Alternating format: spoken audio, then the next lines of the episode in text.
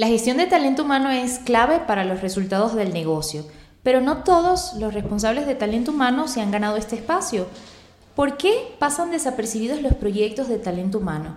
¿Por qué no se reconoce la gestión de talento como una gestión estratégica para las empresas? Hoy analizaremos a profundidad el rol que tiene talento humano para el negocio. Hola, soy Yendri Patiño y en este episodio de Talent Experts Podcast les compartiremos las estrategias para demostrar ROI en los proyectos de talento humano. Para ello nos acompaña Fernanda Gómez, gerente senior de recursos humanos en Sherwin William. Bienvenida, Fer.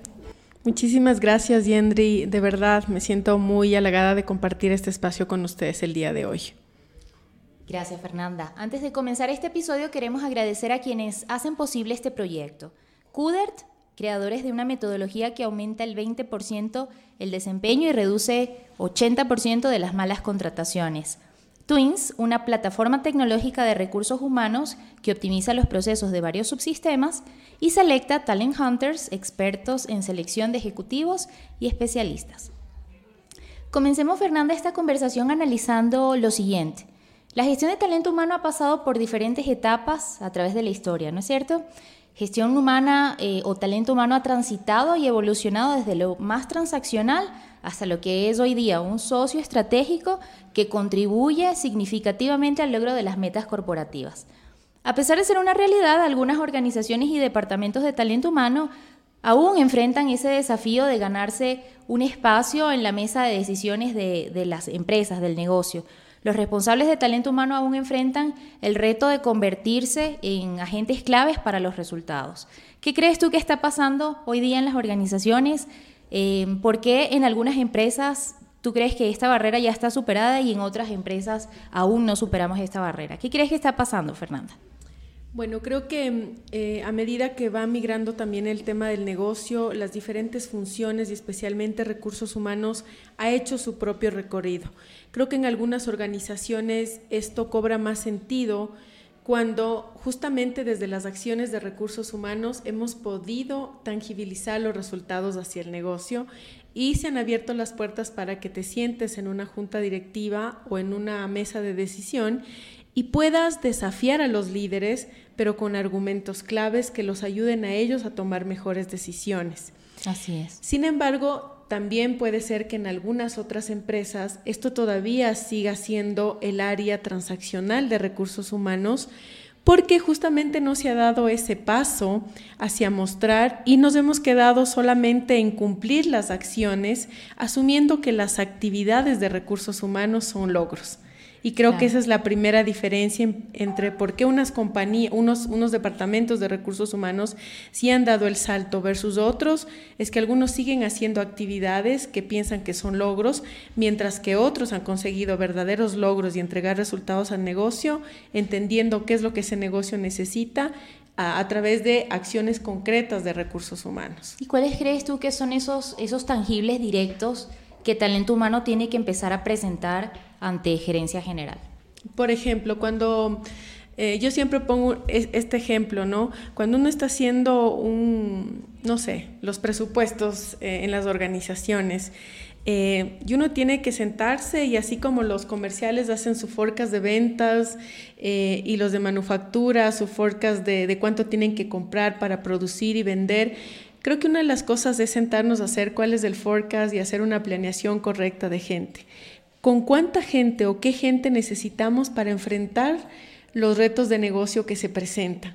Entonces, a veces por eso no nos sentamos. Eso es un indicador clave. ¿Cuánta gente tengo hoy? ¿Cuánta gente voy a tener a futuro? No es solamente un tema de decir hoy voy a tener dos headcounts, mañana voy a tener cinco, sino efectivamente esos cinco me van a venir a aportar al negocio en mi organización, cada vez que un líder dice, quiero un representante de ventas nuevo, nosotros vamos y le decimos, perfecto, pero ¿cuál es la venta incremental que me va a traer ese representante de ventas?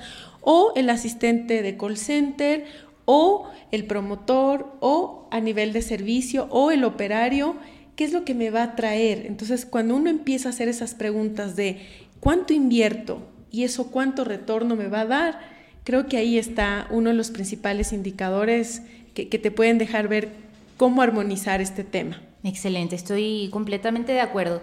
Ahora, eh, pensemos en las áreas específicas en las que talento humano puede tener mayor impacto. Es decir, ¿con qué áreas estratégicas de la organización talento humano tiene que establecer alianzas?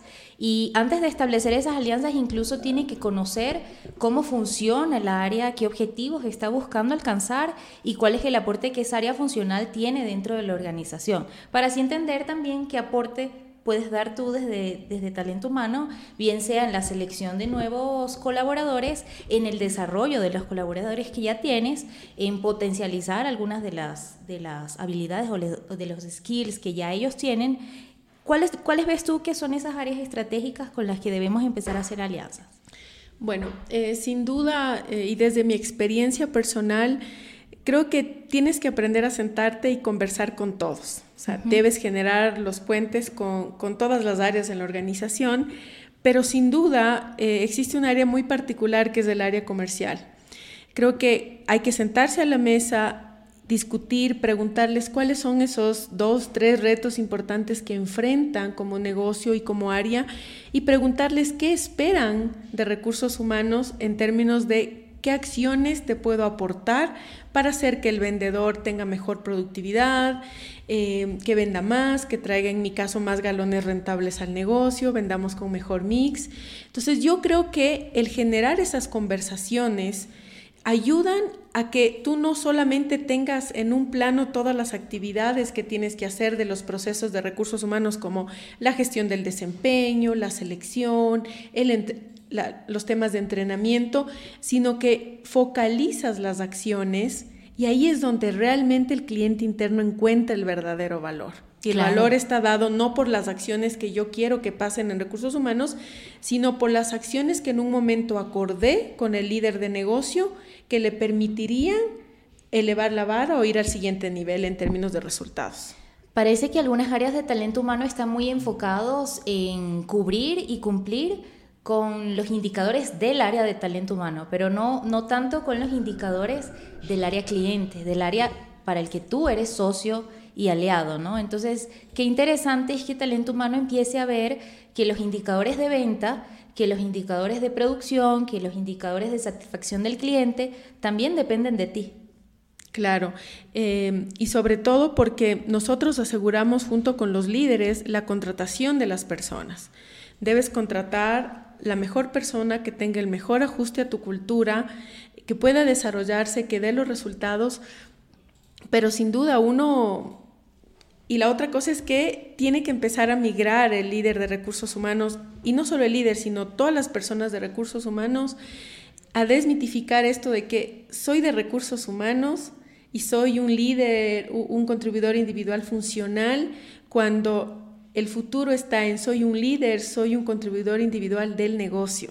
Así es. Entonces ahí empiezas a ver... Contribuyes desde la gente y desde las acciones que tú preparas para la gente y gestionas en ese nivel, pero definitivamente eso se hace con un propósito último, que es hacer del negocio eh, algo más rentable, algo más productivo, sin abandonar nunca la idea de cuidar el bienestar de la gente, porque productividad sin bienestar es como no funciona. ¿no? Exactamente, yo digo, tenemos eh, ese reto y ese challenge, la gente recursos humanos, de atender lo mejor de ambos mundos. tienes que cuidar la gente, pero tienes que cuidar el negocio. Y esa ecuación... Eh, te pide ciertas habilidades y skills también para la gente de recursos humanos, más recursividad, eh, no sé, skills más consultivos, que entiendas el negocio, que si alguien te habla, inclusive el tema de finanzas, o sea, es increíble cuando te dicen, ¿cómo saco la productividad eh, de un vendedor? Entonces a veces uno dice, no tengo ni idea, pero cuando vas y dices cumple tanto de budget, si antes vendía mil y ahora vende dos mil, entonces hay que empezar a hablar de otros términos de negocio, no solamente de los propios de recursos humanos. Así es, hay responsables de talento humano que aún no se han sentado a revisar una tabla de indicadores del área comercial que no, no tienen mapeado cuánto están vendiendo sus vendedores en este momento. Y ahí es donde evidentemente eh, talento humano puede empezar a verse como un área accesoria o de apoyo y no como un área estratégica. Sí, mira, yo te cuento una experiencia. Nosotros, yo hace poco me reuní con, la persona que maneja la cuenta en el Kiwi eh, y nos sentamos con ella a ver todo el tema de, de cómo estaban nuestros promotores en el punto de venta. Y eso creo que muy pocas veces logramos hacer, que, que, el área de recursos humanos salga al mercado y hable con un cliente. Entonces, ahí es como, ¿cuál es la percepción del cliente? No te quedes inclusive, va más allá o, o ve más allá de estar con tu cliente interno, pide salir al mercado, pide visitar los clientes en la calle y mira si realmente... Eh, la gente está contribuyendo como debe hacerlo, si tienes el perfil de las personas eh, de manera adecuada para que puedan eh, darte mejores resultados. Entonces, ve con los comerciales, sal, sal con los clientes y pregúntales cómo está nuestra gente. ¿Le está ayudando? Porque si vendes, también necesitas desarrollar al cliente. Claro. creo que es toda una, una cadena, digamos, de, de conversaciones y de salidas. Y eso tiene mucho que ver con el cálculo de, este anhelado indicador de retorno de inversión en, la gestión de talento humano, ¿no? ¿no? Puedes conocer cuánto se está retornando de la inversión que tú estás haciendo en la gente, en entrenamiento, en, capacitaciones, en mentoring, en coaching, en todas las acciones que emprende talento humano, si no estás allí en el día a día con él trabajando con él y viendo cómo esto está teniendo impacto en la realidad, en los comportamientos que ellos están teniendo y finalmente en los resultados. ¿Están vendiendo más? ¿Están vendiendo menos? ¿Están dando mayor calidad de servicio a nuestro cliente? ¿Está mejorando la experiencia de nuestro usuario? Eh, si eso no está pasando y tú no conoces si, si, eso está sucediendo o no, entonces es difícil poder eh, analizar cuánto de lo que estás invirtiendo está retornando a ti. Sí, correcto. O sea, todo debe tener, si haces un entrenamiento con los líderes, eh, mira a ver, tal vez utiliza resultados. A veces hay los resultados en las encuestas de clima que te dice cómo está el líder index en esta organización. Tiene tanto porcentaje de satisfacción después de dar algún entrenamiento focalizado en los líderes, regresa a ver eh, cómo si esa calificación varió o no, eh, sal con ellos al mercado, acompáñalos en una sesión yo creo que nosotros no le vamos a tener que decir a los líderes qué es lo que tienen que hacer ellos en su campo de acción, pero sí poder acompañarlos para que puedan de alguna manera ser un brazo extendido, digo yo, de recursos humanos con los colaboradores, pero nosotros desde, desde un lado, desde un rol mucho más consultivo y desafiándolos a ellos en el buen sentido, para que eh, sean mejores líderes y a través de eso tengan mejores equipos con mejores resultados. Parece entonces, Fernanda, que la percepción del área de talento humano como esta área que gestiona todo lo soft, todo lo blando, todas las competencias, eh, se está convirtiendo, no estamos dejando de hacerlo, pero sí está ganando un buen peso ya una parte un poco más técnica, un poco más estratégica, más hacia los indicadores del negocio. ¿Qué crees tú, cuáles crees tú que son las habilidades claves hoy día para gestionar este nuevo papel de talento humano en el negocio, para realmente convertirnos en eso que ya suena cliché, pero convertirnos realmente en el socio y aliado estratégico de, la empresa? Sí, mira, yo creo que, la función de echar ha ido migrando eh, en el tiempo y hay cuatro roles importantísimos que deben, para mí, desarrollar todo profesional de recursos humanos. El primero es ser un socio estratégico. Y cuando hablo de estrategia, no es de la palabra, es de entender qué hace la organización para ganar dinero, entender cómo opera el negocio. Eso es súper importante. Esto implica entonces sentarnos a conversar a nivel de planeación estratégica, objetivos estratégicos eh, e incluso a dónde queremos llegar financieramente en un año, en dos años, en tres años. Claro, totalmente. Y algunos, hay puestos más pequeñitos que te dicen eh, ahora el business partner o el consultor cuando hablo de entender ese eh, eh, y tener esa parcería estratégica, es justamente sentarte y, decirle a tu cliente cuáles son esos desafíos. Claro. Porque él tiene la estrategia mucho más a flor de piel que tú. Claro. Entonces, pedirle que te la, transmita. En, en, Exactamente. En el día a día. La implementa y tú estás ahí para apoyar la implementación. El otro tema es ser activistas creíbles, es decir, ganarse la confianza hacer lo que dices que vas a hacer. Muchas veces nosotros en recursos humanos ofrecemos muchas cosas, cuando regresamos al puesto nos damos cuenta que no podíamos hacerlo. Y ahí es donde tienes que transar primero, contratar con tu cliente interno y saber que sí y que no puedes hacer. Ser realistas. Exactamente, pero ser un activista de cosas que se puedan hacer y se puedan ejecutar. No, está bien soñar, pero hay que aterrizarlo. La otra, ser un experto en recursos humanos. Creo que eh, el tema de experticia lo que te hace es que te da también esa credibilidad, esa confianza de que si estás proponiendo una u otra cosa, lo estás haciendo con la veracidad que puede tener un experto. Y el último es cómo ayudas al negocio a generar esos cambios. Es decir, tienes que ser tú un agente y un campeón en la parte de los cambios. Y para eso se necesitan, yo digo, cuatro eh, habilidades importantísimas. Las habilidades consultivas, porque no es que eres un tomador de pedido de las áreas, definitivamente vas a ir a consultar y con tus skills consultivos, dado todo el expertise, el conocimiento, lo que tienes, ¿Cómo hacemos esto que fluya y que podamos tangibilizar en acciones? ¿Cómo te asesoro? No solamente eh, me quedo con tu solicitud y se convierte en una lista de requerimientos que yo voy a tratar de ir eh, avanzando y entregándote, ¿no? Yo tengo que asesorarte para que tomes las mejores decisiones. Correcto. Y la mejor forma de asesorar es preguntar. Yo creo que tenemos que prepararnos en saber preguntar cuando tú haces la pregunta adecuada, la pregunta correcta, es cuando un líder te dice, no, no, había pensado en eso, o se toman la cabeza o la oreja y están así como que lo incomodaste y, y ahí es cuando empieza a dar resultados el rol consultivo. Positivamente, lo incomodaste positivamente. Claro. Y luego el tema de eh, conocer el negocio, los otros aspectos, como te decía, eh, cómo vendemos, cuánto vendemos, entender cómo va la cadena de valor de la organización, eh, si hay compras, hay ventas, hay producción, entender cómo opera el negocio. El tema de tener habilidades interpersonales es muy importante porque debemos apoyar al negocio y a los líderes y a los colaboradores a generar conversaciones. Entonces no pueden ver a alguien de recursos humanos con una cara tal vez larga, sino ser muy empáticos y sobre todo cuidar el tema de bienestar. Eh, creo que el tema relacional y comunicacional es importante. Y finalmente creo que debe ser enfocado en resultados. Definitivo. Entonces, los resultados hablan mucho de, cómo gestionas y cómo, y cómo accionas tu trabajo.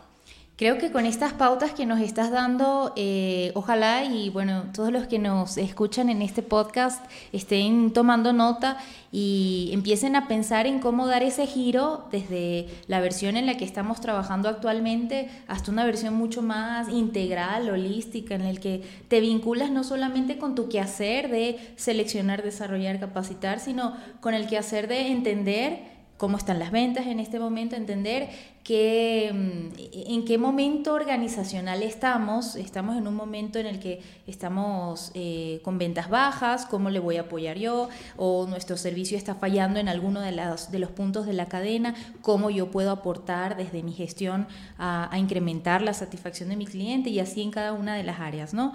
Em, hablemos un poco ahora del tema del ROI. El ROI es como esta, esta perla que todos los representantes de talento humano están buscando eh, fervientemente y claro, resulta difícil conseguirlo porque probablemente la gestión con personas sea difícil tangibilizar si no tenemos claridad de estos puntos que tú estás hablando. La gestión de personas es importante en la medida que genera un impacto en la productividad, genera un impacto en la rentabilidad de la organización, en el ganar más valor como organización. Entonces, eh, hablemos un poco de, este tema del ROI, ¿cómo, cómo lo ves tú y cómo se hace tangible eh, esto que todas las organizaciones están anhelando. Bueno, lo que te decía al principio, ¿no? Eh, yo creo que el ROI es cuál es el retorno de la inversión que estás haciendo. Y lo importante es a veces nosotros decimos, voy a gastar tanto en, entrenamiento o en un tema de desarrollo de líderes. Eh, la primera cosa no es un gasto, es una inversión. Definitivamente. Y, pasa por mirarlo así, pero toda inversión tiene su retorno. Entonces ahí es donde, por ejemplo, eh, un ejemplo que yo te voy a dar, nosotros analizamos cuál era la productividad de nuestra fuerza comercial y planteamos un ejercicio eh, con, con un socio para mirar el tema de protocolos comerciales, cómo la gente tiene que ir a través de una guía al cliente, cómo generas más valor con el cliente pero dándome resultados. Entonces te estoy hablando de una inversión de una cantidad de miles de dólares que tenemos como base cuánto está vendiendo un, un, vendedor. Claro, la, la, la, clave aquí está en tienes que medir. Exactamente. Tienes que medir la línea base, luego tienes que aplicar tu, tu estrategia, que bien sea una capacitación o cualquier otra modalidad, y luego tienes que volver a medir. Exactamente, pero ahí están los compromisos, o sea, hago esto, tengo este escenario o este contexto, quiero llegar acá, ¿qué tengo que hacer en la mitad? Que puede ser capacitación, todo lo demás, pero al final tienes que medirlo. al final tienes que decir, si hoy venden 10, mañana vendieron 12 o 15, ir a ver qué pasó. Esto nos ayudó y no es un tema de que tú digas que sirvió, tienes que preguntarle al vendedor y al cliente si realmente sirvió, a los líderes, y ellos te van a decir, cuando algo no sirve, ellos son los primeros en alzar la mano y te dicen, no, esto no valió la pena. Pero sí es importante pensar que en cada acción pensemos cuál va a ser el retorno que esta acción de recursos humanos le va a dar al negocio. Cuando contratas, cuando dejas de contratar, creo que eso también es importante y a veces no, nos ponemos a pensar, ¿qué pasa cuando tú no contratas una persona para el negocio? ¿Cuánto deja de vender tu negocio por no contratar a alguien? Y a veces esos son los puntos ciegos que nosotros no vemos en recursos humanos. Tienes las vacantes, pero transfórmalas en dinero Así es. Y eso ayuda mucho a incluso hasta agilizar el proceso. Claro, y es allí donde también analizas cuánto te está costando en términos financieros, en términos económicos, cuánto te está costando hacer una mala selección y que esa persona se vaya en dos meses de la empresa porque finalmente, digamos que la razón principal fue no hubo fit cultural. La persona no se ajustó a, a la realidad de tu organización sale de la empresa, cuánto te está costando esa persona, cuánto te está costando esa desvinculación, cuánto se está dejando de vender a propósito de esa vacante. Entonces, es interesante, ¿no?